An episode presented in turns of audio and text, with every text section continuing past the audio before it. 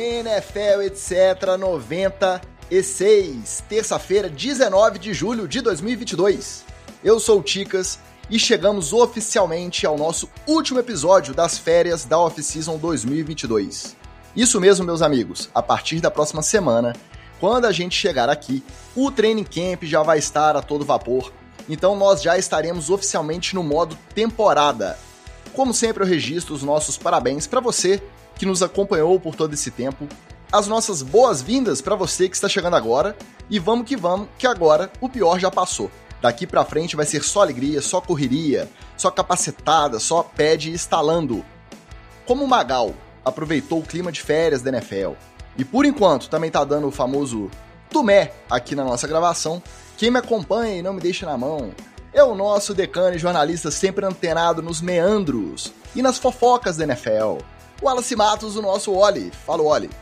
Nesse clima de fim de férias, nesse clima de volta às aulas. Conta pra gente, qual que foi a sua história preferida dessa off-season e qual a sua principal expectativa para esse training camp? O que mais você quer ver a partir dessa semana, semana que vem? Qual que é a sua maior curiosidade para esse training camp que se aproxima? Fala, Ticas, fala galera ligada na NFL, etc. Um abraço pro Magal que está, é, nesse momento, submerso numa banheira de sais com a pezinho pro alto. Uh, aposto que está explorando a minha irmã, a Sara e os filhos para massagear aquelas lanchas que ele chama de pés. Então, porque tem que juntar a galera para poder para poder massagear aquele pé 47. Então, é, um abraço para você, Magal. Curte aí, porque palma é bom demais. Agora, é, ô, ô Ticas, é, falar que essa oficina não, não, não foi é, nem um pouquinho monótona, né, cara? Então, história é o que dá para escolher é, a torta e a direito nessas idas e vindas da NFL. Não vou nem falar do caso é, Baker Mayfield e o camisa 4 lá, o Deshaun Watson, porque esse aí ainda tá rolando, né? Porque o Baker Mayfield finalmente decidiu um time, foi pro Carolina Panthers e tal. Esse ainda tá se desenvolvendo e nem sabe se o camisa 4 vai jogar. Agora, é, de história principal, não tem como não ficar com o outro, que é a desaposentação do Tom Brady, que foi expulso de casa pela Gisele. Vai trabalhar vagabundo porque você tá enchendo meu saco aqui em casa. Então, certamente, essa é a história mais bizarra, né? A história mais relevante parece que faz tanto tempo, nem parece que foi essa season. parece que já tem, nossa, anos aí, essa desaposentadoria dele. Exatamente. Mas você vê que todo velhinho agora tem que trabalhar, né? O pessoal acabou com a aposentadoria aqui nos Estados Unidos, né? A reforma da Previdência é foda. Quanto à expectativa, é, eu podia aqui citar o meu maiamão da massa, né? Porque nós roubamos o running back de todo mundo, pegamos o Tyreek Hill e agora quero ver se, se vai clicar esse ataque aí, porque a defesa já estava segura desde duas temporadas atrás. Mas eu vou ficar com uma expectativa que, eu, com duas, na verdade, com dois caras que eu quero ver jogar bem e eu quero que eles tornem a NFL mais equilibrada e mais competitiva, que é o Russell Wilson no Broncos e o Matt Ryan no Colts. Eu acho que é a última grande chance da carreira de ambos os quarterbacks. É, o Russell Wilson é o cara que tem tá em cima, tá, tem a qualidade, tem o físico para aguentar. O Matt Ryan já está no seu declínio, mas não tem uma condição grave na carreira. Então, é, é um cara que é capaz de comandar esse coach aí e levar ele para outro, outros lugares, outros patamares para poder voltar a ser competitivo. Então, é, eu espero muito desses dois caras aí. É, eu quero muito ver o, o Russell Wilson no, no, Broncos e o Matt Ryan no Colts. Eu não deixei nada para você, não. Né? Você tá, tá esperando nada, não. Claro que deixou. Com essa seriedade, tentando passar essa credibilidade jornalística aqui, NFL, etc, rapaz. Minha maior expectativa disparada, assim, mas disparada em primeiro lugar, é o Hard Knocks Detroit Lions. Já tô aqui é verdade. as mãozinhas, daqui duas semanas já deve ter o primeiro episódio. Dan Campbell xingando no pé do ouvido Jared Goff, a molecada nova, o, o second pick overall lá, o, o Aiden Hudson, que foi escolhido com a pick número 2, que é de Detroit, queria jogar lá. Tem muita história boa, tô doido pra ver o, o Hard Knocks Detroit Lions, porque training camp é aquela coisa, né? Os times postam muita coisa nas redes sociais, só que eles só postam a parte boa. Pra é. a gente ver a parte ruim, para saber das fofoquinhas, a gente tem que se inteirar através dos insiders e o Hard Knocks ajuda a dar um, um pouquinho também dessa parada da, da polêmica, da contradição ali, dos cortes, isso tudo. Então. Esse training camp, ô Ticas, tem um, é, elementos muito interessantes, né? tem o Devante Adams trocando de time, tem é, o, o Juju Smith-Schuster é, indo para Kansas, né? Então, assim, é, é, tem grandes jogadores trocando de, de, de, equipes, entrando em sistemas diferentes, porque por mais que você, é, contrate um cara de talento, o esquema não vai ser completamente moldado para ele, que já tem um coordenador ofensivo lá pensando com outra cabeça. Então, é, vai ser interessante mesmo é, esses treinos e acompanhar o dia a dia dessas evoluções. Eu só tô rezando pro braço do Tu aguentar. É pena que o Hard Knocks não é lá em Miami, porque aí a gente podia bater o nosso ponto aqui semanalmente. Pode ser o In-Season, né? Já tá definido o In-Season? O In-Season pode ser. O In-Season Arizona Cardinals. Já tá definido. Ah, é Arizona Cardinals, tá certo. Mas também é uma boa história pra gente acompanhar a pulga atômica, lá, a formiga atômica, tentando o último ano de contrato pra arrebentar a boca do balão. Hein? Pois é, mas independente de filmado 24 horas por dia no training camp ou não, a gente vai ter bastante coisa para cornetar o seu Miami Dolphins. Você pode ficar tranquilo. Quem já tá na área, Flávio Venâncio, hoje foi o first pick aí, ó. First pick overall do chat. Isso mesmo, Flávio. Flavão que tá sempre dando uma força pra gente, espalhando a palavra do NFL, etc. E hoje foi o primeiro a chegar no chat. Então ganhou duas estrelinhas, quer dizer, uma medalha por chegar primeiro, isso aí é Gold Medal, e uma estrelinha de bom comportamento por ajudar a espalhar a palavra do NFL, etc. Arthur, quanto tempo? Arthur deu papadex também, tá na área. E o nosso Marco Túlio, como sempre, já dando o seu boa noite com aquelas pedrinhas na mão com o nosso glorioso camisa 4. A gente já vai falar disso, Marco. Segura aí, segura aí. então, a gente vai se despedir dessas férias do off-season na base do Headlines e do Treta na TL. NFL, it's Verdade seja dita que o nosso amigo Marco Túlio está sempre aqui nas nossas transmissões, já tinha cantado essa pedra até antes da gente, na verdade. O Houston Texans assinou um acordo com 30 massagistas que alegam terem sido abusadas pelo Deshaun Watson e que ou processaram ou manifestaram a intenção de processar o time, alegando que o time foi conivente com essas práticas do quarterback, do camisa 4. Aí, para quem não lembra, as acusações principais são a de fornecer, de manter um quarto num hotel central lá em Houston, um dos melhores hotéis de Houston, que não era propriedade, mas era contratado pelo time e era cedido ao Deshaun Watson com pseudônimo, com todo um esquema, e ele usava esse quarto para promover. Estava no cartão corporativo do, do Houston Texans. Isso, exatamente, era nesse clima. Além disso, o próprio time fornecia um contrato de confidencialidade para todas as massagistas que o Deshaun Watson contratava. Então, todos são inocentes até que se prove o contrário, mas mais batom na cueca que isso é complicado. Essas eram as acusações. O time preferiu não deixar esses processos se acumularem e chamou as 30, ofereceu um valor. Obviamente, a gente não sabe qual é esse valor, porque esse acordo de confidencialidade se aplica a esses acordos. Então, a gente não sabe por quanto, mas as 30 aceitaram. Em nota oficial, o time disse que, abre aspas, apesar da nossa organização não ter nenhum conhecimento sobre as alegações de condutas inapropriadas do Deshaun Watson, nós decidimos intencionalmente por resolver a questão de maneira amigável. Isto não é uma admissão de culpa, mas sim um claro posicionamento contra qualquer forma de assédio sexual e abuso. Esperamos que esta solução possa oferecer uma forma de fechamento para as partes envolvidas, para nossos fãs e para toda a comunidade de Houston. Fecha aspas. Então, Wallace, os valores não foram divulgados, a gente não sabe o tamanho desse acordo, quanto que o Houston, Texas investiu para esses processos não irem para frente.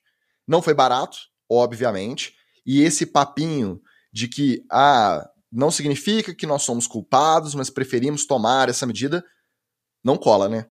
Não cola, Ticas. E mais, né? É, é igual aquela desculpa. É, me desculpe se eu ofendi, se você se sentiu ofendido. Que não é desculpa de verdade, né? É, é ele joga para a pessoa que se ofendeu a desculpa. Fala assim, ó, desculpe se você se sentiu ofendido, mas a minha atitude não era para isso tudo. É, é, mais ou menos essa, só que corporativamente, né? É, e da fala ali que é, é um fechamento, né, é closure, né, que é, que é no inglês, no inglês desnecessário é, para to, todas as partes. É, é claro que isso é um, é um negócio, né, é, e óbvio que as, as vítimas não é, conseguiriam muito mais do que uma indenização e um pedido de desculpas do Houston Texas.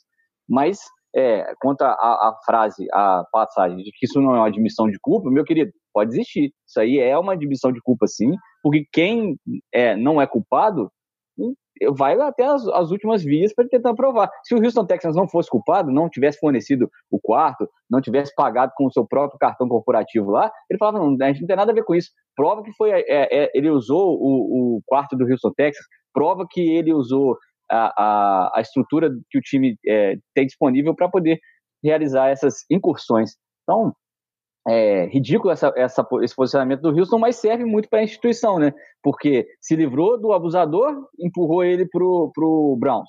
O problema foi embora. E agora é, a, a própria admissão de culpa deles mesmos é, dá um fim no caso, indenizando a, as, as processantes. O problema, cara, é que desde lá do começo que a gente estava falando lá, ó, que o Houston tinha que saber, é, porque senão seria teria sido enganado pela maior estrela, é, acaba se provando verdade, né, Ticas? É, poxa, o, o, a franquia saber disso e não tomar providência para que isso cesse, ao, ao contrário, facilitar uh, uh, o, o modus operandi de, de abusador do, do Deshaun Watson é vergonhoso. Quem tem que tomar frente disso agora é a NFL. Então, que aí sim pode você punir. acha que a liga vai promover investigação, como diz o Marco e o Carlos aqui no chat? Você acha que pode vir multa, perda de pique, uma punição? Por quê? Para vir a punição, a NFL tem que decidir por conta dela, do escritório, investigar as acusações em cima do time. Qual a relação do Texans com as práticas uhum. delituosas do Deshaun Watson? Você vê esse cenário possível agora? Não. Fizeram acordo, tem 30 acordos assinados, não tem processo, deixa o, o, o Houston Texans para lá. Eu acho muito difícil ter uma, uma, uma investigação dessas da própria NFL, conduzida pela própria NFL, sendo que é, não tem os, os, os, processos cessaram de, pra, contra o Houston Texas e o próprio Watson já conseguiu acordos com diversas é, das acusadoras. Vai depender aí desses últimos processos e da própria investigação do Watson. Por exemplo, se, tem, se tiver lá no depoimento do Watson uma afirmação, não, o Houston Texans sabia de tudo e os caras facilitaram para mim que eu, eu, é, numa admissão de culpa, por exemplo, que ele parece não ter feito porque é, ele sustenta a versão de que ele não, não fez nada sem ser consensual com a, as, as garotas, né? Então, é, se não tiver nada disso na, na, no depoimento do Watson, eu acho que a NFL mesmo vai deixar passar isso em brancas nuvens, o que é lamentável. Falando do Deshaun Watson em si, o que até então a gente esperava que fosse caminhar para uma suspensão por tempo indefinido ou a partir de uma temporada inteira, de um ano inteiro, agora já está sendo tratado como máximo aí de oito jogos. Tem gente falando que pode ser até menos, pode ficar aí na casa de dois a quatro jogos e, e vida que segue. A gente está prestes a descobrir por quê. Training Camp começando semana que vem. A gente acredita que não demora a, a Ogudel tomar essa decisão em definitivo e anunciar isso logo.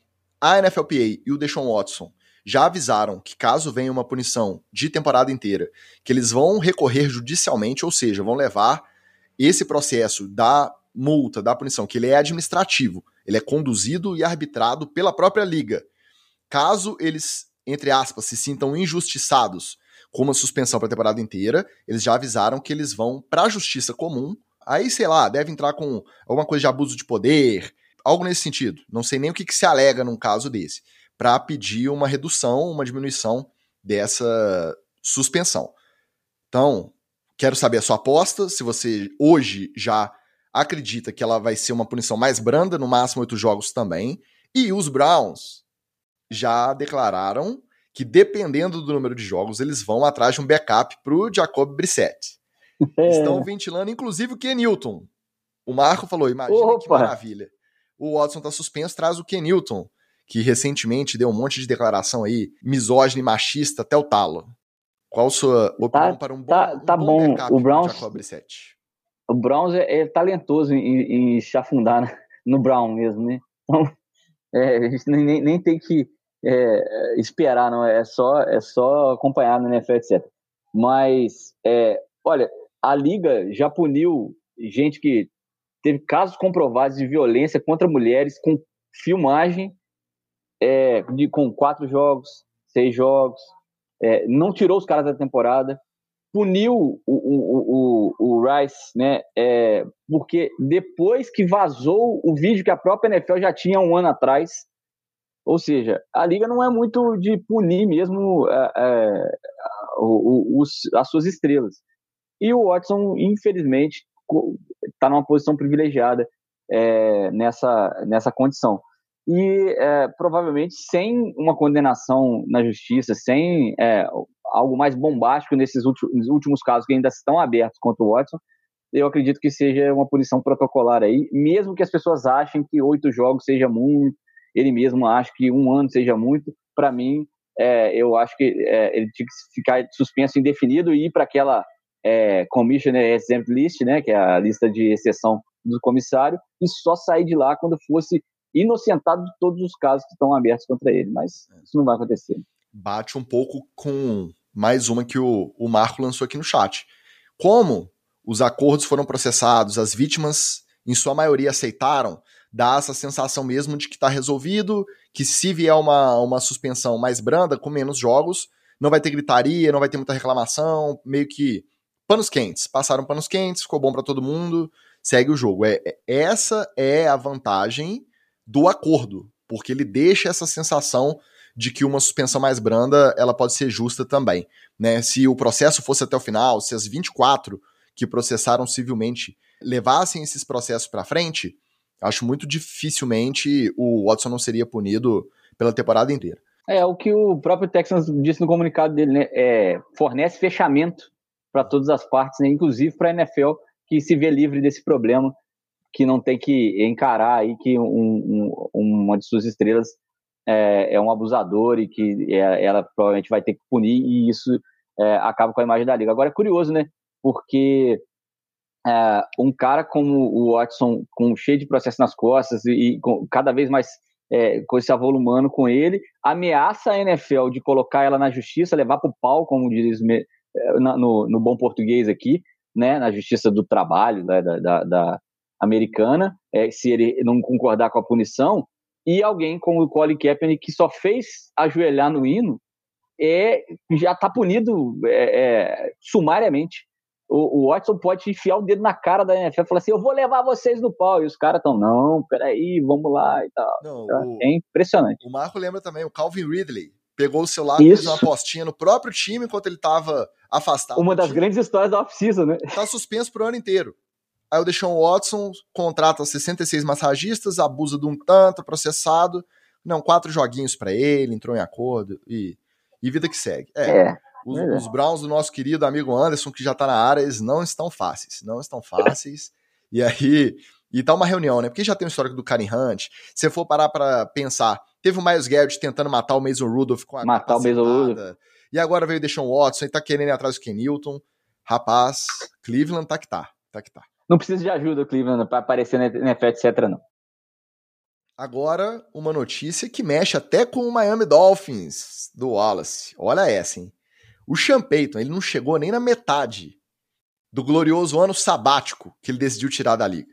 Ele nem começou a carreira de comentarista, está contratado pela Fox, vai comentar os jogos. Nem começou, nem começou a temporada. Mas ele já plantou as sementes para quem quer colher uma vaguinha de head coach no ano que vem. O jornalista Barry Jackson, do Miami Herald, reportou que, segundo uma fonte muito próxima ao Sean Payton, os seus destinos preferenciais para um retorno à NFL seriam Cowboys, Dolphins ou Chargers. E ainda mandou um dentre outros, para dar uma disfarçada, dentre outros. Quais são as prioridades do Sean Payton para decidir um destino para a volta dele? Olha só o que, que ele vai priorizar. Que a franquia seja localizada em uma cidade com clima quente, ele gosta muito de jogar golfe. Então ele quer uma cidade que tenha campos de golfe para ele poder jogar até durante a temporada, esse tipo de coisa. Outra coisa, ele quer ter controle total sobre as decisões de futebol, sobre as decisões ali do time, quem que contrata, quem que dispensa, ele quer ser o manda-chuva ali do vestiário. Tem que ser o controle na mão dele, não adianta o GM vir contestar, porque a palavra final tem que ser dele. E ele quer ir para um elenco que seja capaz de disputar títulos. O famoso contender. Tem que ser um elenco completo, com bons valores dos dois lados da bola. Ele só quer isso, tá? Mamar na vaca ele também não quer, não. É, basicamente é isso. Aí, Wallace, você como nosso jornalista mais experiente, atuante de ofício mesmo na área, é óbvio que esse tipo de matéria não é lançada sem anuência. Quem sabe até sem um incentivo, sem intenção do próprio Champeito. Você acha que isso é do jogo, que isso faz parte? Né? Ele tá jogando com as cartas que ele tem, ele planta sementinha para colher no futuro, vai comentar pela Fox essa temporada e vai decidir de acordo com as propostas que vierem para ele voltar ano que vem. Ou você acha que, se tratando de três times que têm técnicos, dois deles estreantes, o Mike McDaniel do seu time, do Miami Dolphins, e o, na verdade, o Brandon Staley não é estreante, é segundo ano, né? Estreou ano passado. Mas é um trabalho recente também no Chargers, dois times que ele citou. Você acha que isso é antiético, ficar cantando essa pedra? O Champeito tá dando uma de Jorge Jesus, ficou fazendo o Flamengo de refém, aí não, não as botas dele e decidiu ir embora? É antiético ou faz parte do jogo? Ah, a famosa cavada, né? É óbvio que é uma cavada a lá Jorge Jesus mesmo, e, e óbvio que ele não está nem um pouco interessado em treinar um time de futebol americano. O que ele é, disse aí em característica é ele quer se aposentar na beira do campo, né? Ele, ou seja, ele quer ir para Miami. E Miami é esse, essa franquia, né, gente? É, eu já falei para vocês que Miami é a Bahia dos Estados Unidos. E que o jogador vai para lá, ele tem uma porrada de coisa para fazer e tal, e a última coisa que ele vai pensar é futebol americano. É igual o técnico. Técnico em Miami, quando é do, do naipe do Champeito aí, que já tem Super Bowl e tal, é só para aposentar mesmo. É, é só para poder continuar a, a, num lugar quente, e aí, como ele disse, jogar golfe e tal, e a cabeça do futebol americano não vai, não vai se importar. E quanto ao que ele pediu aí, em Miami só, ele só não teria o controle geral, porque o GM do Miami, né, é, inclusive mandou técnico embora, é, o Brian Flores, esse recentemente, por conta disso, dessa disputa entre de poderes entre ele e o, o próprio head coach. Mas é aquilo, o GM do Miami está fazendo a aposta dele esse ano. E lembrando tá... que o caso do Miami especificamente já vinha ventilado na época em que a aposentadoria do Tom Brady estava linkada a uma possível compra minoritária de uma parcela do time com a partida do... dele voltar a jogar de ser o quarterback do Champeito ser contratado. Então, esse papo de Miami já vem de já dentro. tá rolando. O dos Cowboys também, é muito amigo do Jerry Jones. Então, até acho que em 2018 ou 2019, estava muito ventilado de que poderia rolar uma trade. Uma, não é comum, né? Mas já rolou na época do John Gruden, do, do Raiders yeah. pelos Bucks. Já rolou trade de técnico, então, igual trade de jogador, vai pique para lá, assume uma parte do salário, manda o técnico para cá, mesmo esquema. Só que por algum motivo, acho que o, o GM ou o dono, não, não sei, alguém era envolvido com o Saints e com o Pelicans, o time da NBA de New Orleans. E aí o Anthony Davis também estava fazendo o movimento de sair do time do, uhum. do, de New Orleans. Aí o responsável virou e falou assim: não, não vamos perder duas figuras tão emblemáticas da cidade de uma vez só. Mas esse papo dele nos Cowboys também tem tempo. Os Chargers é. foi novidade, né? É, o, o Chargers entrou, entrou no pacote aí só para disfarçar. No caso, é, ele quer ou Dallas ou, ou Miami. Não, ele não quer. O Chargers e o, e o dentre outros é só para disfarçar, botar um terceiro time aí e alguém nessa outra história. Agora, é, eu fico impressionado também que isso também tem que ter passado pelo pessoal da Fox, né, cara? Porque o pessoal da Fox não ia é, ou escutar isso, ou mas às é, vezes ele é, assinou só ser surpreendido. Pela, mas às vezes ele assinou só pela temporada. Então, como ele já tá então, não, mas é... pro ano que vem, às vezes não. não então, não, mas aí pra Fox também é bom. É bom ter um comentarista que é cobiçado ah, pela, pelos times da NFL. Igual o, o, o, o demônio do Gruden lá no último ano que ele estava comentando ele já estava acertando com é, o Las Vegas. Então, é, e já estava nessa coisa de, ah, lá o Gruden vai para a NFL, blá, blá, blá, blá, blá, blá. Então, o, o teu Sean Payton, e aí não importa onde o Sean Payton vai ficar, né?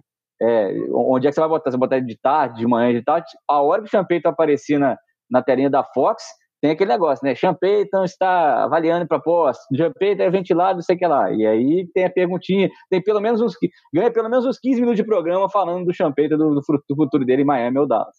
Mas aí a pergunta que eu te faço como torcedor especificamente, já que a gente fez analogia com a pataquada que o Jorge Jesus promoveu recentemente com o nosso time do nosso futebol, com o nosso Flamengo, na época que o Jorge Jesus estava nessa de cantar pedra, falar que queria, que estava com saudade, que o trabalho do Paulo Souza estava ruim, que não sabia o que fazia, plantando coisa na imprensa com o jornalista parça, foi muito claro que a divisão entre a torcida do Flamengo foi 100%. Foi 100% não, né? 50-50. É, 50 Metade achou que tinha que se rebaixar mesmo, tinha que trazer o, o português de volta para tentar relembrar os velhos tempos de 2019. E metade achou muito antiético, que ele estava se achando maior do que o próprio time, que isso não não valia a pena estabelecer uma nova relação com o cara, começando nesses termos. Do cara vir cantar, você demitir um, um outro técnico sob contrato. A sua sensação do Champeito cantar Miami é a mesma? Por quê? Não adianta, o Mike McDaniel pode ser um, um gênio da bola oval, pode ser um gênio do ataque, pode fazer um ótimo trabalho. Mas o Champeito é tarimbado. Uma das mentes ofensivas mais brilhantes da história recente da NFL. Você fica com a mesma sensação, você fica dividido, você fala assim: ah, interessante, se não der certo, deixa vir. A gente tá falando só do ano que vem, ou não. Isso vai colocar uma pressão desnecessária no trabalho do Mike McDaniel que está começando. A tendência é que ele não consiga render com essa pressão, essa sombra do Champeito, e pode ser que no ano que vem ele vá para os Cowboys e é mais um ano perdido aí da, da janela. E aí?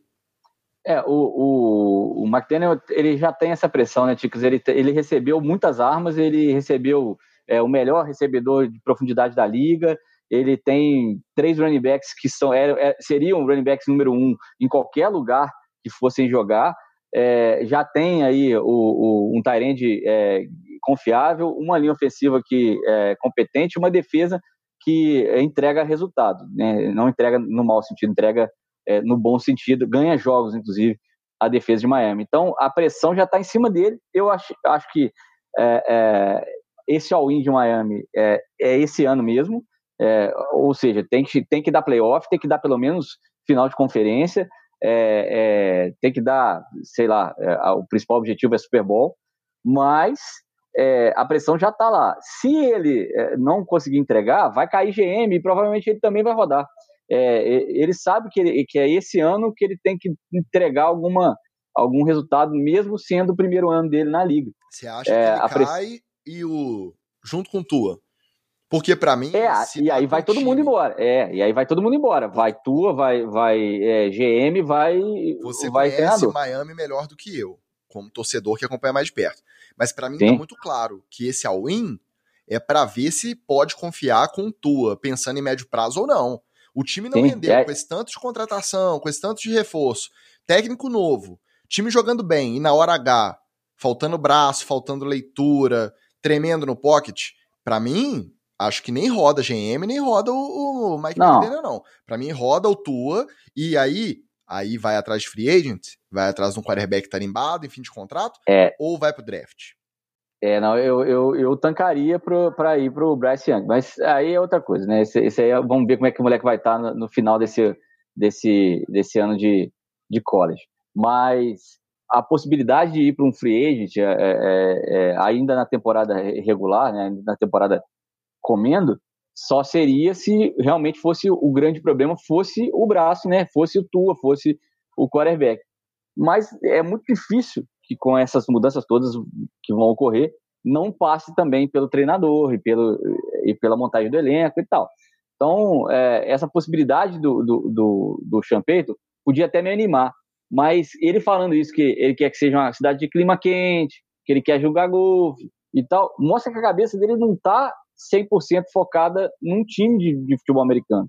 Mostra que ele está querendo mais os ganhos pessoais, os efeitos que pode ter morar em Miami, morar em Dallas, do que realmente comprometido é, com a construção de um time de futebol americano. Eu gostaria muito que o McDaniel desse certo, porque é, o, o, próprio a, o clássico lendário, óbvio que eu vou citar ele, o Dan Shula, ele é, é, é isso, ele, ele se alça a treinador, aprende a ser treinador no Miami, toma pancada e depois é, cria uma dinastia por lá. Então, é, é, Miami não tem histórico de contratar grandes técnicos. De, de, Pô, Miami já foi treinado pelo Nick Saban, já foi treinado por diversos outros grandes treinadores que não deram certo justamente por Miami é Miami. A, Bahia da Flórida. É a Bahia, é a Bahia, é a Bahia dos, dos, Estados, Unidos. Unidos. É. Pois é. Falando em aposentadoria, galera que gosta de ir para a Flórida, três nomes oficializaram a aposentadoria essa semana. O DB que jogou por último lá em Miami, o Jason McCourty, conhecido também como Gêmeo Ruim, que formou aquela dupla de gêmeos DBs lá no Patriots com o Devon McCourty. O bom mesmo era o Devon, né? O Jason era é. ruim. Depois você vai contar. Aos 35, disse que tá de boa para ele, que não joga mais. O Rich Cognito. E eu comecei aos 43, hein, rapaz? Porque o rapaz cansado. O que o dinheiro pois não faz com a pessoa, é. né? Não, e ele tá fininho, tá em forma, cara. Eu não pois sei. é. Ele é. machucou na temporada passada, né? Aí já começa a pesar outras coisas, né? O Rich Cognito, um pouco mais velho. O guarde, que é mais lembrado pelo bullying. Foi até em Miami na época, não foi? Que ele foi. tomou suspensão por conta de bullying em excesso no vestiário. Você imagina o cara ser suspenso pelo tanto de bullying que o cara promovia. Mas esses gols faz bullying com a gente mesmo, tá? Eu, eu, vou falar aqui um beijo pro Caião, um beijo pro Delvu, o pessoal da, da linha ofensiva lá do, do Imperadores, mas esses gordinhos aí faz bullying com a gente direto. Joga a gente pro chão, é, é mó foda. É, o Incognito deve ter pego mais pesado aí para tomar essa suspensão. Ele um pouco mais velho também, aos 39, o último time foi o Raiders. E o Mitchell Schwartz, offensive tackle, último time, os Chiefs.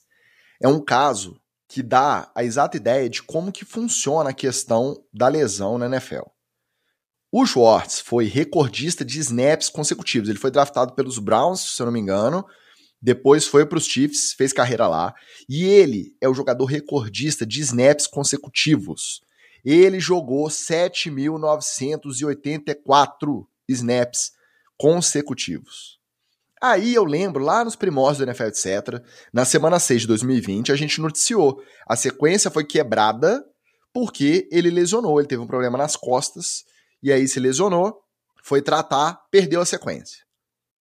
Desde então ele não conseguiu voltar mais. Passou por cirurgia, tentou reabilitação, não conseguiu, outra cirurgia.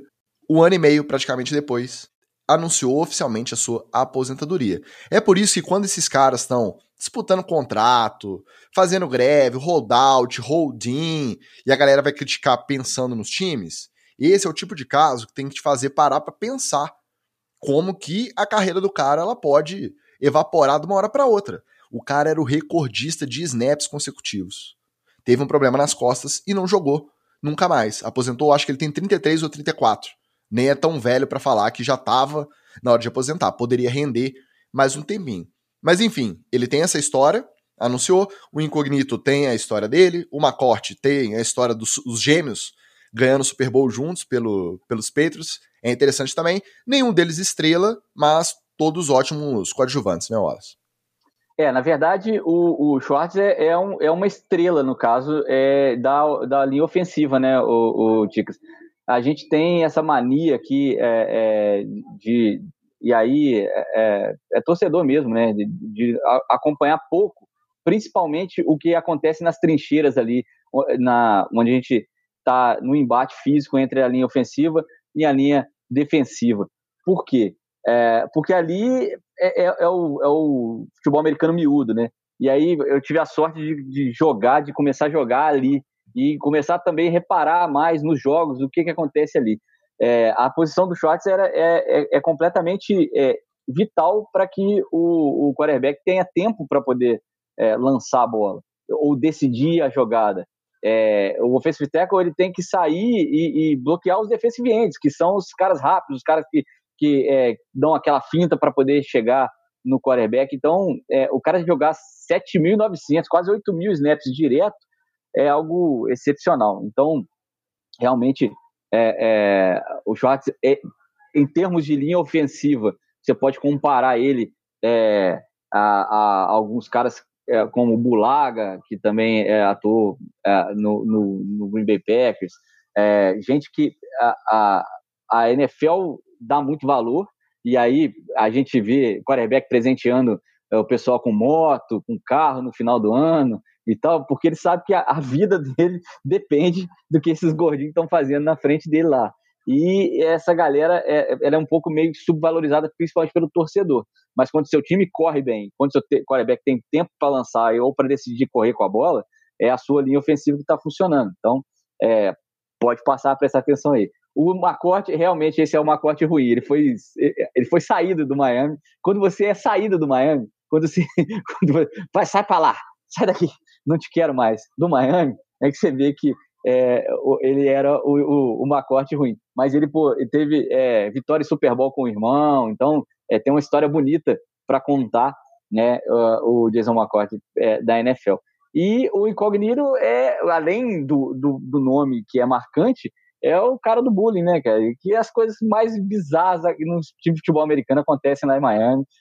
O cara fazia toalhão com a galera, é, botava os caras em cima de, de chuveiro, pendurava os caras em cima do divisório do chuveiro e não deixava descer. Era, era um bullying pesado. Era, aliás, esse é o que é publicável, né? O resto é impublicável que ele fazia no vestiário do Miami. Eu lembro, a fama do Incognito, ela ia tão longe que eu lembro do nosso glorioso Magal comentando na temporada, eu não lembro mais se é 2020 ou 2021, mas quando ainda tava aquela questão, aquela brigaiada de protocolos, anti-vax, Magal virou e falou assim: meu amigo, põe o incognito lá, entendeu? E deixa ele praticar o bullying, moleque, que ele tem a, a arte de, de praticar, em cima dos antivax. Rapidinho os caras vão sair correndo lá, pedir pra tomar a vacina. Não, dá duas aqui, dá duas no braço, duas no outro, porque ninguém aguentava. Eu quero as quatro doses de uma vez só.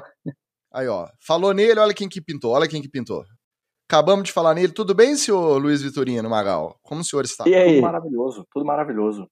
Fora a internet daqui, tudo maravilhoso. Aí, falou em férias, chinelinho. Terminou seu banho já? Olha lá, ó, cabelinho molhado, tava lá na banheira com o pé pro alto. Nem tomei ainda, isso aqui é o puro calor de palma. é, o rapaz está puro calor de palma, não. Tem que falar que você está nos estúdios anexos do NFL, etc. Verdade. Né? No interior matriz, de Minas, ali, um cenário mais bucólico, uma outra, né, uma outra vibe. Já que a gente tá falando de aposentadoria e férias, você tá numa vibe aí, bucólica. É ali isso? meio. Uma vibe meio Tennessee, meio Texas. Mais ou menos. Ô, Magal, eu tava falando que o pessoal. A gente tá falando da aposentadoria aqui do Incognito, né? É, tava falando que, que o pessoal da OL fa, faz, faz bullying com a gente mesmo, não faz direto. Eu tava falando do Caião aqui que bota a gente pra baixo é foda. Caião, Blackout, Sidney, Robson, todo mundo aí. Delvu. Aquele bullying maroto, Delvu, bullying maroto, bullying gostoso ali da OL com a DL, aquela, aquele, aquela faladinha no pé do ouvido. É, é, é, gostoso, é saudável, é fair play, fair play do esporte. Bom, Magal, mas antes tarde do que nunca, você chegou em boa hora, exatamente na hora do Treta na TL. A gente roeu o osso, o cara vai pegar o filé, é mole? Chegou só pro filézinho. Ó, duas tretas entre jogadores e jornalistas. Mas como o nosso jornalista tá molhando a palavra, porque ele já falou bastante, eu vou deixar você começar comentando. Primeiro, J.K. Dobbins, running back dos Ravens, desceu das tamancas no Twitter, criticando o Ian Rapoport, porque o Rapoport rapoportou que dificilmente o jogador estaria recuperado totalmente da lesão e apto a jogar já na semana 1. Aí o J.K. Dobbs foi lá, falou que isso era um absurdo, que ele ia mostrar que, ah, que não pode ser assim, que ele tem certeza que vai jogar. Tá. O Leonardo Fournette, nosso Lerner Furnace, lá de Tampa Bay, também correu para o Twitter para desmentir o Rick Stroud, jornalista do Tampa Bay Times, que divulgou que além de não participar dos treinos voluntários lá naquela primeira fase das OTAs, o running back ainda apareceu no minicamp pesando 260 libras, o que dá aproximadamente 118 quilos. E que isso deixou os técnicos dos Bucanias injuriados. Eles estavam bolados. Pô, o cara não vem no treino voluntário. Fala que tá treinando a parte. Chega aqui desse tamanho, essa jamanta. O Fournette disse que esse papo todo é fake news, que ele tá pesando apenas 245 libras, então daria 7 quilinhos a menos aí, daria uns 110, 111. E ele ainda postou um vídeo, depois que essa treta veio à tona, ele postou um vídeo fazendo aquele agachamento que junto com o levantamento de peso, aquele exercício que esse pessoal do CrossFit aí, alô Rafael Negreiros, um abraço. Aqueles exercícios. É, puxa barra, é, joga um pouquinho. Snatch clean. É, é, é, ah, não, não vem, não vem que se. Snatch clean. Ó, é um, um, agachamento que mistura um pouquinho com o levantamento de peso, mas quando você acha que ele vai levantar, ele não levanta, ele para. Aí o Fournet foi lá e postou o vídeo todo. Estou, estou treinando, estou malhando aqui, ó. Como é que você vai falar que eu tô gordo? Enfim, esses dois estão no direito deles de irem pro Twitter, de mencionarem os jornalistas, de irem contra os reportes que eles acham que são falsos. Ou vocês acham que isso traz uma exposição maior? Depois o Fournet não bate o peso, o J.K. Dobbs não começa jogando na semana 1, que isso atrai mais atenção negativa, isso pesa contra que era melhor ficar quietinho, trabalhado, que ficar batendo boca no Twitter. Ticas, isso aí é fruto de uma das coisas que você mais adora no jornalismo atual, que é a pressa de postar no Twitter. Porque é, esses dois casos aí seriam evitados com a simples checagem com o envolvido. Só isso. Chegava lá pro Furnete, Furnete. Rumores, rumores dão conta de que você está acima do peso e isso incomodou os técnicos. Você quer dar sua declaração? Ah, eu quero, isso é mentira, paraná, paraná, paraná. Porque aí, qual que é a malandragem que falta pro cara? Se o Fournette dissesse que isso é mentira, isso não impediria ele de fazer o mesmo reporte. Só que ele ia reportar dizendo: Fournette chegou gordo, os técnicos reclamaram, mas o Fournette disse que não é bem assim. Pronto, ele ia, ele ia repostar do mesmo jeito. Só que ia postar ao lado do cara também. E no outro caso, é a mesma coisa. E aí qual que é o problema? O que deveria ser um processo de, de checagem da reportagem com a fonte vira um bate-boca de zop-zop. É isso que vira. E falar de você, não, tô aí que eu vou falar dele também. É, tanto é que no caso do. Eu acho que foi o caso do, do Dobbins. É, um dos tweets dele foi exatamente é, nessa linha. Foi tipo assim: ó, quando você for reportar, você checa comigo primeiro. Mas no Porque caso do Dobbins, é essa, é legal. No caso do Dobbins, nada garante que ele vai saber mais se ele está em condição de jogo ou não do que a fonte do departamento médico ou do departamento físico do, do Ravens. Tem esse pormenor mas, também. Pois no caso é, do mas Fournet, é, beleza, porque o Fournet é só ele subir na balança que ele vira e fala: não, tá errado. Agora, do Dobbs é mais complexo nesse sentido. Mas é o mesmo problema que você evita. Ele poderia ter falado com o médico, poderia ter falado com o Dobbs, inclusive ele poderia ter sido sacana de falar com o Dobbins sem falar do médico. Só chegar lá e falar, Dobbins, e aí, cara, como é que tá a sua recuperação? Me, me, me conta um pouco de você aí. Aí o Dobbins ia falar, não, acho que eu tô bem, pô, eu vou chegar chegando, tá, e o cara fazia a reportagem. Dobbins diz que vai chegar chegando, mas médicos dizem que não é bem por aí. Pronto, cara. Porque os caras não iam ter do que reclamar, ticas. O negócio é esse.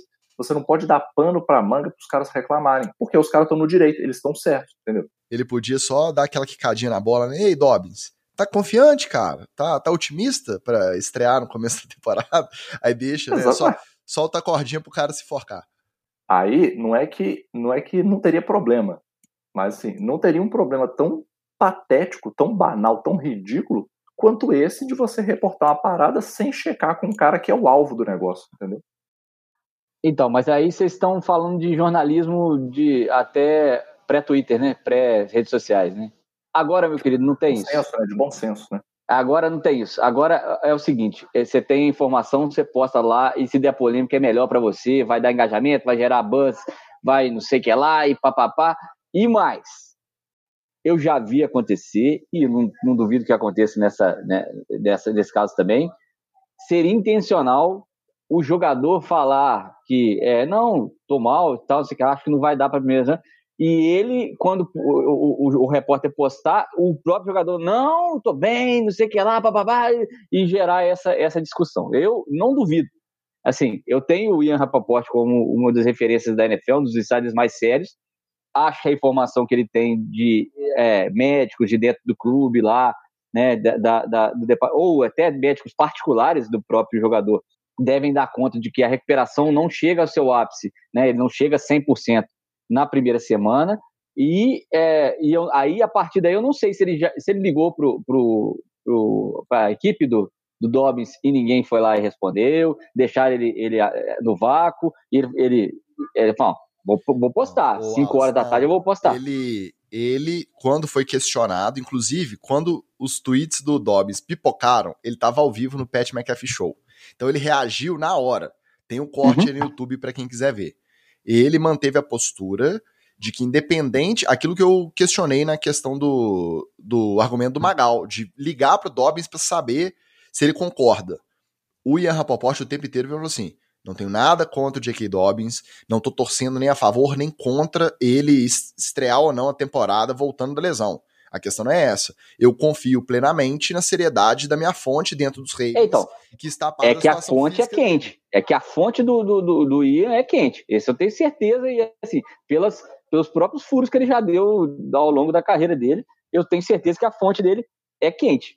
Agora. Não significa é, que ela, ela esteja certa 100% das vezes, e não, não, significa que o Dobbins saiba mais sobre o próprio estado físico para estrear do que a fonte do Rapoport. É, e nem significa que. É, é, e, e, recuperação, medicina, não é matemática. É, nem significa que o DK Dobbins não possa surpreender e, e, abaixar. Eu já vi jogador voltar de lesão no joelho em quatro meses e meio. É, de romper ligamento do joelho e voltar em quatro meses e meio e jogar. Então, é, é, é, isso aí, não, não, não, assim, nenhum dos lados está certo. Agora, no caso do Leonardo Fonetti, o, por que, que eu acho que, que, que o repórter está certo? Porque você não viu foto de balança. Você não viu vídeo de balança. Você viu o vídeo do cara fazendo lá o snatch clean. Inclusive, aí, meu querido. Eu não sei se você viu as fotos do Fournette, mas pelas fotos dele no minicamp, 118 quilos estava parecendo pouco. O bicho é, então, tava e... atarracado, tava enorme. Exatamente. Então, assim, se o cara quer, fala assim, não, não tá pesando isso aí que você tá falando de jeito nenhum. Sobe na balança filmando. Aqui, ó. Fotinho. Não, sobe em várias balanças. Exato. Poderia ter feito um videozinho de TikTok subindo em várias Ou balanças seja, diferentes, mostrando o peso. Ou, e não adianta Fica botar foto treinando. Sabe por tá quê? como Porque... é que eu entendo a galera jovem? Porque eu já ele pode num, num viral de TikTok já, pô. porque ele pode, porque ele pode estar tá fazendo o snatch e o clean dele até melhor, mais pesado porque ele tem mais arranque, ele, ele tem mais peso para poder deslocar a massa que ele está deslocando. Então, meu querido, é, sem querer defender a, a falta de apuração para o outro lado, as fontes dos jornalistas são quentes, porque a informação ali, para mim, eu não vejo erro na informação. Agora, é, que eu acho que pode ter tido essa, essa postagem intencional para gerar a interação, gerar o buzz, gerar a, a polêmica, isso eu acho que é tranquilo. É o novo jornalismo. É, eu não descarto a possibilidade, mas como o Rapoport estava ao vivo quando a treta estourou, a reação dele parece de quem não tá esperando. Ele parece que foi meio que pego assim no contrapé. Parece que ele não esperava uma reação tão negativa do Dobbins, que fez uma thread, né? Tweetou um, tu, um tweet atrás do outro, fez um monte de tweet é, questionando não a credibilidade diretamente, mas questionando o report do Rapoport. Eu adoro falar report do Rapoport, muito bom, gente. Nossa senhora, o melhor nome de insider possível da NFL é esse. Outra coisa, no caso do Dobbins, alguém pode estar certo e alguém pode estar errado hoje, 19 de julho de 2022. O training camp começa daqui a quatro dias, cinco dias. Até chegar o dia 11 de setembro, que é a estreia do, dos Ravens, quem tá certo pode ficar errado, quem tá errado pode ficar certo. Então, nada garante que vai estrear ou não vai, que, ah, eu estava com a razão, porque realmente eu tinha condição de estrear. Não. Às vezes o departamento médico achou que não tinha, no training camp evoluiu e teve. Outra coisa, chega um training camp, ritmo forte de, de atividade. Ele pode comprometer outra, outra estrutura, porque ele operou o joelho, o ligamento, e aí, no próprio movimento para correr, ele começou a compensar e aí estourou outra coisa. E aí ele vai ter que tratar antes de começar a jogar. Então, eu também entendo que ele poderia ter, pelo menos pela etiqueta ali, pela boa convivência, falar: e aí, Dobbins, estou com esse reporte aqui. Não, não concordo. Beleza, posta que ele não concorda. Mas aí, além de ser o jornalismo de Twitter, tem esse caso da confiança na fonte e essa questão da credibilidade, de repente, da fonte mais ligada à questão física, fisiológica lá do departamento médico, do que o próprio jogador. O jogador quer jogar tudo, ele quer estar tá dentro, ele quer renovar contrato, ele quer arrebentar. Então, nesse sentido, swag, eu né? passo. Né? Pro Rapoport, eu passo um paninho. Eu passo um paninho. Eu acredito que no caso é do Rick Stroud. Dicas, você passa pano pro jornalista? Eu Pô, acredito. Que gente, que novidade. Primeira vez. O Rick Stroud, eu acho que pode ter ido pelo mesmo caminho. Só que aí, como vocês mesmos disseram, é mais objetivo. Tá pesando ou não tá? Pronto. Acabou. Quantas arroba? Né? Quantas arroba tem o bezerro? É, você não, né? tá, você não tá jogando pra frente assim, ah, será que dia 11 de setembro vai estrear? Não, inclusive, inclusive, a gente tem um grande running back da, da liga clássico, que é o Ed Lace, que, que é, durante a temporada emagrecia, aí ele chegava um boi no, no, no, no training camp, emagrecia, e, e, aí assim, isso acabou com a carreira dele, mas tudo bem, se o Fournette quiser fazer isso essa do peso seria uma boa de conferir depois, até agora começa o training camp, que eu acho que tem bônus nesses contratos de running back para quem chega no peso lá definido no contrato. Então, às vezes, a gente vai ter repercussão dessa treta já na semana que vem. Porque quando você apresenta, vai lá no departamento médico aí. Sobe a balança aí, meu filho. Ah, não. Chegou abaixo de tantas libras, tá aí mais um milhãozinho para você no seu contrato anual. Chegou acima, não vai ganhar o bônus. Aí com certeza vai virar notícia, a gente vai poder voltar aqui para debater. O Lamar Jackson vai ganhar seis bônus. É, o, será que o dele é para mais, não pode chegar menos ou mais do que o peso estabelecido? Agora uma notícia daquelas de partir o coração. Sabe aquelas propagandinhas que vem no final da notícia, as janelinhas ali? Você não vai acreditar no que é, o Brady... Charlinho, Charlinho de Tampa Bay, Charlinho de Tampa Bay. Você não vai acreditar no que Thomas Edward Brady disse sobre a dificuldade de ser pai. Thomas Edward Brady disse que é muito difícil criar os filhos com humildade e pés no chão, sendo parte de uma das famílias mais famosas e ricas do mundo. Esse papinho rolou no Drive Podcast, comandado pelo chefão da Ford, Jim Farley, e despertou a ira de muita gente na internet, que considerou a declaração um caso clássico de gente rica que não sabe o que é ter problema, o famoso white people problems. Aí eu vou dar minha opinião antes de lançar para vocês, tá? Eu entendo quem se revoltou. Você vê o corte, você ouve isso fora de contexto, parece que o cara tá esfregando o fato dele ser um quase bilionário na suposta dificuldade que ele tem de criar os filhos na nossa cara. Eu entendo quem se revoltou. Mas eu não fiquei só na manchete. Como bom jornalista, tá? Não fiquei só na manchete, não fiquei só no post do TMZ, do New York Post, no post sensacionalista. O que, que eu fiz? Eu baixei o podcast e eu fui ouvir o Jim Farley conversando com o Tom Brady. E aí, nesse contexto, eu passei um pano pro Brady. Não é do meu feitio, tá? Eu gosto mais do hate. Mas, nesse caso específico, eu passei um paninho para ele. Porque ele até cita ele, ó, a gente não precisa fazer nada por nossa conta. A gente tem gente que faz tudo pela gente. A gente precisa ir para o aeroporto, a gente tem quem leve. A gente não precisa se preocupar em baixar um aplicativo para pedir um transporte. Eu chego lá no Brasil, eu tenho quem me receba. Eu vou para casa da Gisele, eu tenho quem cozinhe. Eu preciso de alguma coisa dentro de casa, eu tenho quem faça. Aí ele até faz um, uma retrospectiva. Ele fala da infância simples, mais pobre da Gisele, no interior do Rio Grande do Sul, e fala da infância de classe média dele, numa família classe média do subúrbio na Califórnia. Então ele faz esse contraponto. Então nesse nesse contexto, quando ele se explica, eu passo esse pano. Realmente, você pega esses moleques com os pais super famosos, tem tudo de mão beijada. É difícil imaginar que o cara vai crescer, vai ter um problema e vai saber se virar. Eu concordo com o Brady que não seja fácil você dar esse senso de realidade na molecada. Então nessa, eu vou passar um pano, não vou esculachar. Agora eu deixo vocês decidirem o de vocês aí.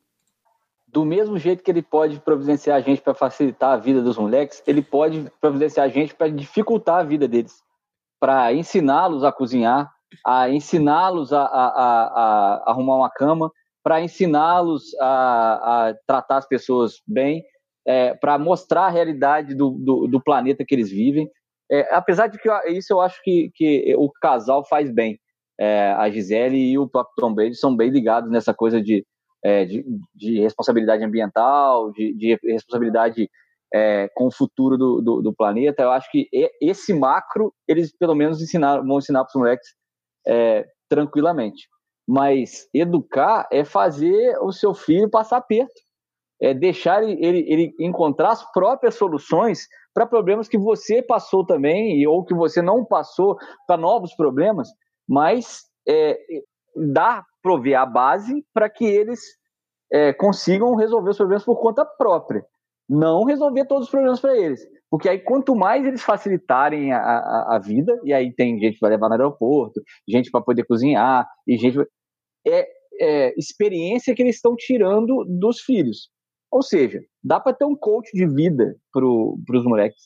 Dá para ter é, ele, ele mesmo, é, pode ser o Magal, por exemplo. Ó, Magal é um belo coach de vida, beleza? É, eu também, mas eu tô meio de saco cheio, então assim, eu já tô coach de vida do Arthur, já, já, ok. Mas Coach eu não de digo, verdade... mas se precisar de alguém para dar um supapo no moleque, pra, entendeu? Dar, né, pegar o celular e sair correndo ali, não, é brincadeira. Fazemos brincadeira. qualquer negócio. Tô só te apresentando os perigos Fazemos da qualquer vida. negócio.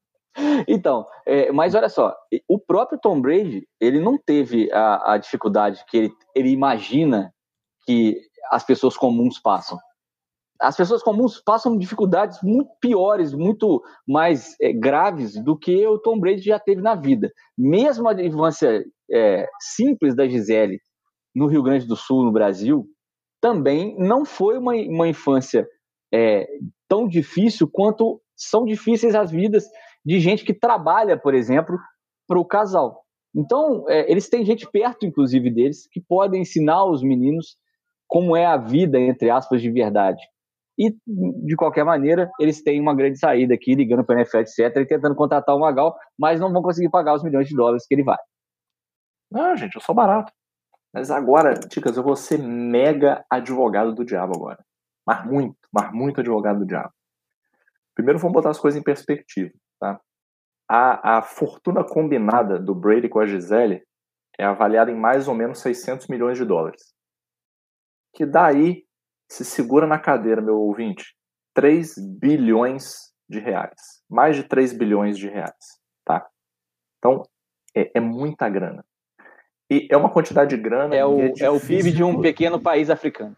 Não, é uma quantidade de grana que é difícil, inclusive, da gente entender. Cognitivamente a gente entender. Lembra daquela brincadeira que a gente fez há um tempo atrás, né? É, é o que, que é mil segundos, o que, que é 100 mil segundos, 1 milhão de segundos e 1 bilhão de segundos, né? Depois você faz a... Chega na internet aí, amiguinho, pra você ver. Então, é muita coisa.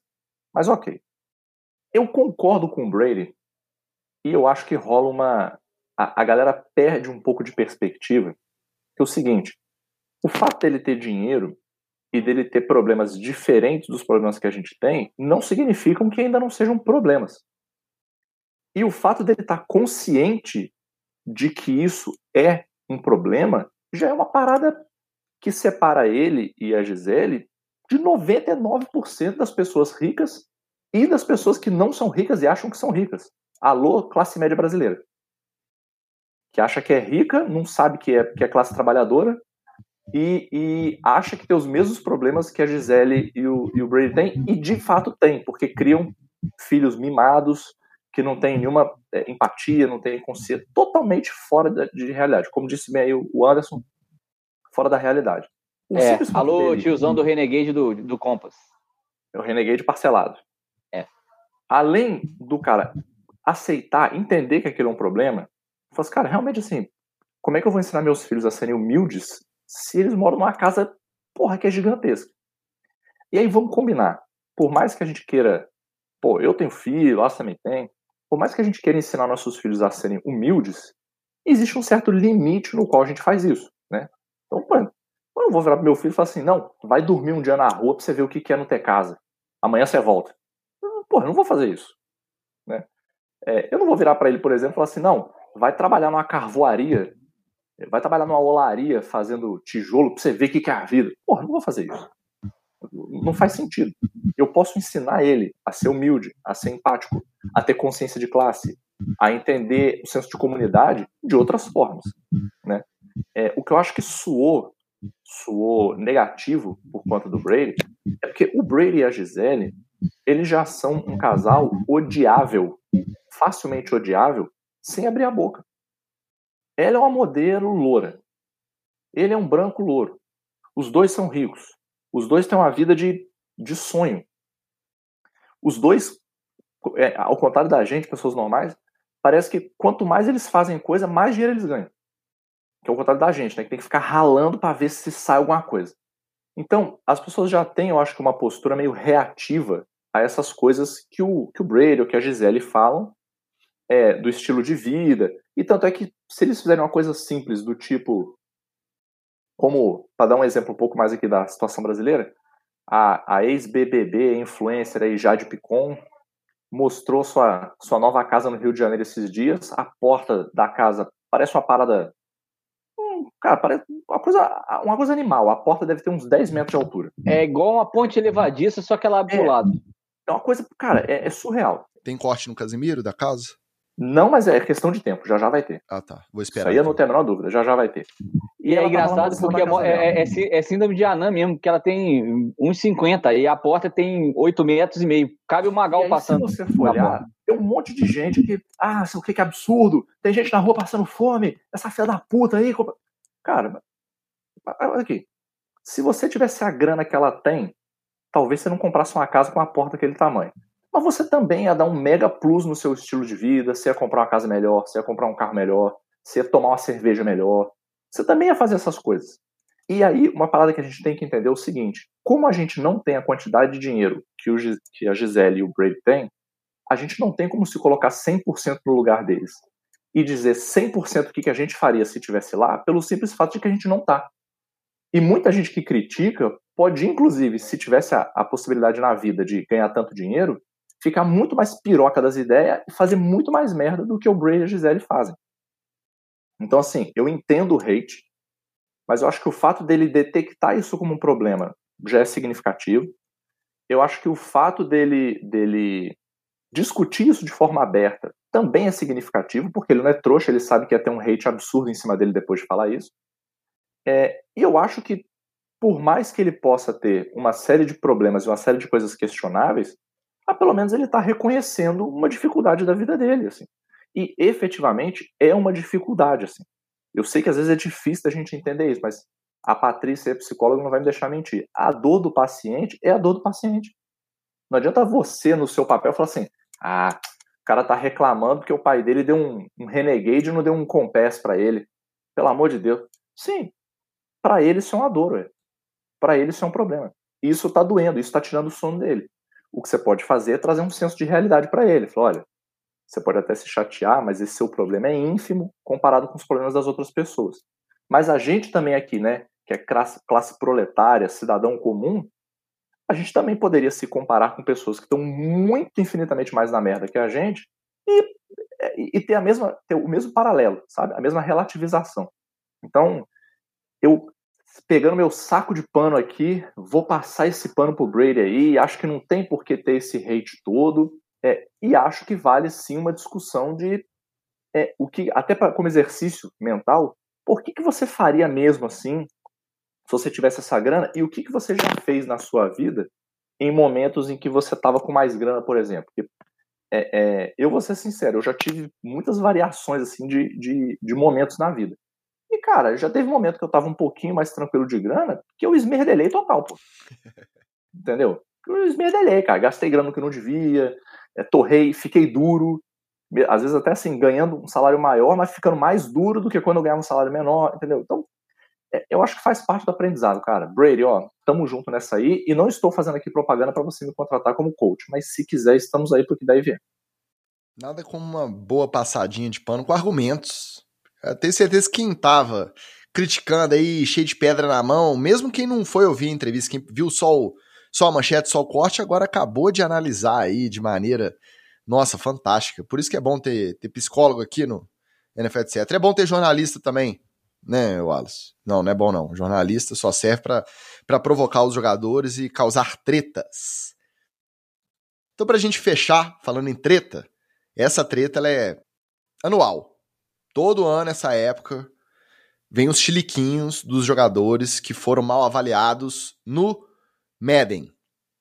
Desse ano, eles estão fazendo aí a semana toda, cada dia eles lançam um ranking para uma posição. E aí, o que gerou mais repercussão foi o ranking dos wide receivers para a edição 2022 do Madden. Vamos lá, eu vou listar primeiro o top 10. Teve gritaria de todo mundo. Tá? Teve os próprios jogadores, teve torcedor, teve o pessoal que joga, mas aí eu vou citar o top 10 para vocês analisarem. Lembrando que, além deles ranquearem, eles dão a, a, avaliação, o índice, a nota. Então a nota lá, que é avisada que a galera toda fica alucinada para ter é o 99. Então de wide receivers, primeiro no ranking, no top 10, Davante Adams, 99, mesmo considerando que ele está no Radius, mas aí é o atributo específico do atleta, do cara. Davante Adams 2022, wide receiver melhor ranqueado no Madden, 99. Logo atrás, Cooper Cup com 98 de rating. Tarek Hill vem em terceiro, 97. Na sequência, DeAndre Hopkins com 96, Stephon Diggs com 95, Justin Jefferson com 93, Mike Evans 92, Keenan Allen 91, Terry McLaurin também 91 e Amari Cooper 90. Aí você pensa, cadê o DK Metcalf? Cadê o Debo Samuel? Cadê o Jamar Chase? Esses três ficaram logo fora do top 10. O Samuel e o Metcalf ficaram empatados com 89 de rating e o Jamar Chase ficou um pouquinho mais atrás com 87, mesmo tendo jogado a bola que ele jogou no ano passado. Aí antes de vocês comentarem a avaliação, vou só lembrar de um treta na TL, de uns algumas semanas aí para trás. Vocês lembram que o Chase Claypool foi, foi num desses podcasts de ex-atleta e falou que ele era top 3, que ele ia fazer 1.300 jardas e 10 touchdowns, e que ele era o cara. Tá. Notinha dele, 78. Ah, mas o que, que isso representa? Não vi qual que é a colocação. Mas eu só vou falar que ele tá atrás de recebedores maravilhosos como o Kenny Goladeus do Magal, Kenny Goladay, com nota 81. De Nelson Agolor, com 81. A gente tem que lembrar, né? Ele tá no Patriots ou tá no Eagles? Tá no Patriots ou tá no Eagles? Aí passou pelo Raiders, mas tá no Eagles ou tá no Patriots? Jameson Crowder, 80. Tá no Jets ainda, esse rapaz? Corey Davis, 79. Darnell Mooney, 79. Michael Hardman, tá 79. Rondell Moore, 79. E Sammy Watkins, aquele cara que joga 5, 6 jogos da temporada e fica o resto machucado, 79. Então, eu sou top 3, sou top 3. O, eu sou o top 3, Mr. Top 3 Chase Claypool, 78 atrás dessa galera toda. Comentários. Não, olha só. É, não tem porquê o Devante Adams estar na frente do Cooper Cup nesse ranking. Não, não, não existe. O, o, melhor wide receiver e competidor para melhor jogador MVP da temporada foi o Cooper Cup. Então, ele tem que ser o wide receiver 1 do jogo inteiro. Não dá para poder se atribuir mais valor, até porque aí, esse, é, é, aí vai, vai ser é, fatal é, falar isso. O wide receiver, principalmente o valor do wide receiver, tem que ser atribuído junto com o quarterback dele. Quem vai lançar a bola para o Devante Adams é o Carr. Quem vai lançar a bola para o Cooper Cup é o Stefan. Acabou. Assim, é, só aí o Devante já perderia, perderia uns três pontos e o Cooper Cup já ganharia pelo menos um. Então, é assim, o, o, o Cooper Cup não ser o principal recebedor dessa temporada do Madden, baseado na, na última temporada, e, e, nas trocas, né? Obviamente, nas movimentações de time, é, isso, é, isso é completamente é, é, fora de propósito. O Tarek Hill, acho que tinha que ter caído, mas ainda tem a dúvida se o Tua vai conseguir aproveitar o talento do Tarek Hill. O DeAndre Hopkins é, sempre tem que estar lá no alto. E ele, ele correspondeu ao que se esperava dele é, no, no Cardinals, embora tenha machucado. É, uma galera aí tá fora de lugar, mas eu acho que é, não, não tá muito ruim, não. O pessoal é, confundiu muito o Debo Samuel, por exemplo, porque o Debo Samuel fez tudo, né? Ô, o Debo Samuel pode estar ranqueado como running back. Fora do top 10, quando começa a embolar, diferença de rating de um pontinho para mais ou para menos, aí começa a ficar complicado de você separar o joio do trigo ali, né? É, então, mas o, o Samuel é, é, é, um caso que assim, ah, poderia estar mais alto no wide receiver, eu não sei, sabe por quê? Porque ele foi running back, wide receiver, deu passe para touchdown, ele fez tudo. Então ele, ele, pode estar na média em tudo, ele precisa estar, ele pode não ser um wide receiver muito bom. O DK Metcalf, o Jamar Chase, eu acho que o Jamar Chase podia ser, teve uma temporada melhor do que, do que o McLaurin, teve uma temporada melhor do que o Justin Jefferson, né? Mas é aquilo, é, é vai, vai ser também o, o, que o cara já mostrou na NFL. O Jamar Chase tem ainda vários anos é, de, de estrada. Agora, é, o seu Chase Claypool tem, tem muita coisa para poder provar por aí, né? É, dois caras, três caras, na verdade, dessa lista aqui que estão na frente dele, que tem que estar tá mesmo, é, eu não concordo com que ele gosta dele, não, tá, é, e nem com o Nelson Angolã. É, são o Darnell Mooney e o Rondell Moore. Esses dois caras, eu acho que são realmente melhores do que o, o glorioso é, Claypool, e o Mercury Hartman, que agora vai virar o, o, o coadjuvante do Juju Smith-Schuster, né? Agora, Sam Watkins nem joga, como é que ele tá ranqueado aqui? Gente, rápido e rasteiro. Vocês estão partindo da premissa errada. De que a posição dos caras no Madden, ela é só baseada nas estatísticas, pô. Não é, gente. Não é. Entra também a fama do cara, entra o time que ele tá, entra mercado, entra um monte de outras variáveis aí que os caras não vão admitir que entram, mas obviamente entra. É claro que entra, gente. Por quê? Porque voltando naquela discussão que a gente teve lá do, do J.K. Dobbins, os caras não podem só soltar o ranking. Eles têm que soltar o ranking e gerar engajamento. Tem que gerar buzz. Buzz, tem que gerar movimentação. Como é que eles geram movimentação? Plantando umas tretinhas é, estratégicas. Não, mas, essa inversão do, do Adams com o, o, o Cooper é, é, ela, não, ela, é, ela é absurda, até porque Las, é, é um mercado maior do que o de Las Vegas. Concordo. E nós estamos aqui num podcast brasileiro discutindo isso. O Miles Garrett bandido tá aí. Entrou no, no clube do 99 lá. Tá errado. Tá errado. Ele não jogou ano passado pra, ser 99. Não jogou, ué. Não jogou. Não jogou. Se você pegar as estatísticas dele, não dá. Tem caras que foram melhores do que ele. Mas ele tá lá. Entendeu? Pra quê? Por quê? Qual é um dos times que tá na mídia aí, que tá no converseu o tempo todo? Cleveland Browns, ué. Cleveland Browns. Tá na mídia aí, tá no converseu. Então, sempre vai ter.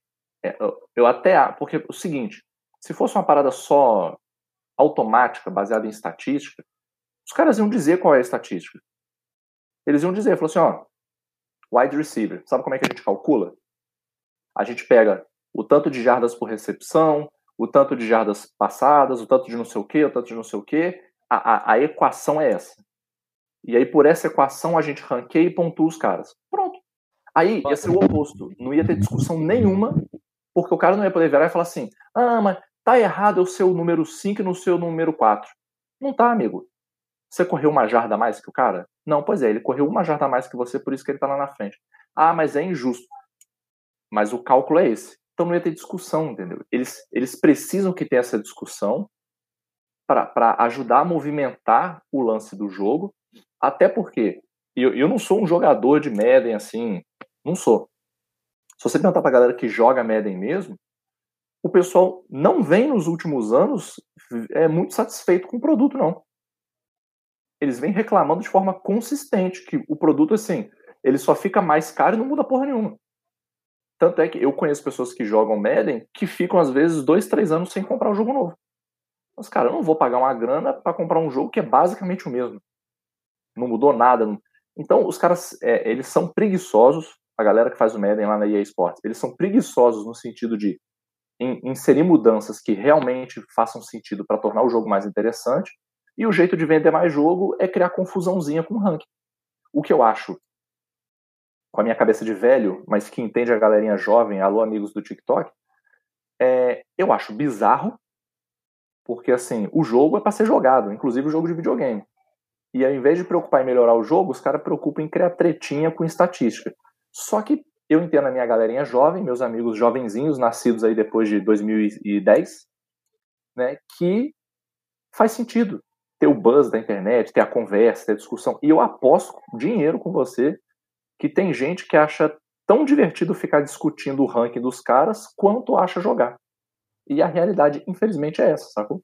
Eu, por exemplo, acho muito mais divertido discutir o ranking do que jogar. Muito mais, o jogo é brabo, você pegar a mecânica ali, é muito complicado. E para você conseguir se divertir jogando, você tem que pegar um pouquinho da, da mecânica. E tem aqueles drills de, de, de treino, você faz ali os treininhos para você ficar melhor.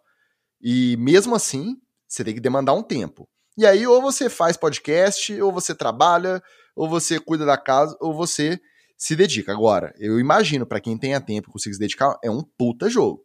Agora, discutir ranking é divertido demais, gente. Não, porque não pode ser o fulano. Eu vou te dar o meu exemplo. O top 8 ali, independente de posição, você pode discordar de uma posição. Para mim, o top 8, Davante Adams, Cooper Cup, Tarek Hill, DeAndre Hopkins, Stephon Diggs, Justin Jefferson, Mike Evans e Keenan Allen. Pô, para mim tá perfeito, tá ótimo. Agora, você colocar Terry McLaurin e Amari Cooper à frente de Debo Samuel, do K. Metcalf e de Amar Chase, aí eu já não concordo. Mas é saudável pra gente chegar aqui até o final da, das férias do off-season, as vésperas do training camp, ter uma listinha para poder cornetar. Maravilhoso, maravilhoso. Agora, só não pode é, servir de referência para fantasy, né? Tem que a fantasy é estatística de verdade, tá, gente? Você esquece esse negócio de BDN. Diz o Thales de Matos, ele dá uma cornetada aqui, que o Madden não é futebol manager, futebol manager que é realidade mesmo, que são os parâmetros corretos também. E olha que os caras também ficam bravos, né? O jeito que eles são retratados. Inclusive, Thales de Matos, deixa eu te contar uma coisa. A minha monografia na faculdade, meu TCC, quando eu me formei em jornalismo, foi Football Manager 2009. Vou só deixar isso aí antes da gente se despedir. Até tocou aquela musiquinha. É, faz tempo, rapaz. Faz tempo que esse diplominha tá só pendurado aqui, enfeitando a minha parede. Tá, mentira, eu uso muito esse diploma para vir aqui toda semana no NFL, etc. E mandar um abraço também pro Bruno Real, que passou aqui dizendo que veio dar um salve, que sempre ouve a gente no podcast há muito tempo mesmo, que ele não brotava aqui na nossa transmissão mas ele passou para dar o salve ao vivo. Passe sempre, Bruno. Bom te ver, meu querido. Um abraço. E obrigado a todo mundo também que participou da nossa transmissão mais uma vez. Chegamos orgulhosamente ao final das férias do off-season. A partir da semana que vem, já tem training camp rolando, já é expectativa para temporada, os motores estarão ligados. E aí eu perguntei pro Wallace na abertura, eu pergunto para você no encerramento, Magal, qual que é a sua expectativa principal, sua maior curiosidade para esse training camp que se aproxima e já deixa o seu salve e um abraço para semana que vem. Nesse training camp eu estou de olho apenas em uma coisa: como estará o meu glorioso New York Football Giants. Só isso. Quero saber como o coach da bola tá com os jogadores, se o Sacon recuperou ou não, meu meninão do papai, que saudade meu menino, saber como é que ele tá. É só meu, meu único interesse é o New York Football Giants. Rebuild, né, Wallace? O Giants do Magal esse ano é rebuild, training camp, é o começo é, do rebuild. Desde 2012. Isso. Então, é um rebuild eterno desde 2012 e é, se bobear vai tancar para poder pegar um quarterback de verdade. O difícil é aceitar. O difícil é o Magal aceitar que o menino Daniel Jones não terá a terceira temporada no, no Big Blue lá. Eu, no caso, é, já falei que eu vou esperar, mas peço que vocês rezem comigo para que essa pré-temporada não haja lesão do Tarek Hill, esse bandido. Toda vez que eu falo dele, eu, eu, eu friso. Esse bandido. E que o braço do Tua, por favor, ele aguente as, as bolas em profundidade, porque é isso aí. Reza por o anjo da guarda dos dois e vamos que vamos. Falando em sumido aí, ó. O homem que estava dando. Eu vi rolés por terras germânicas. Tá de volta. Felipe Bertelli brotando na nossa transmissão. Gostei de ver, hein? Um abraço para você, querido. Eu já falei aqui, Magal, você não estava presente e vou repetir. Minha expectativa é Hard Knocks Detroit Lions. É só isso que eu quero ver.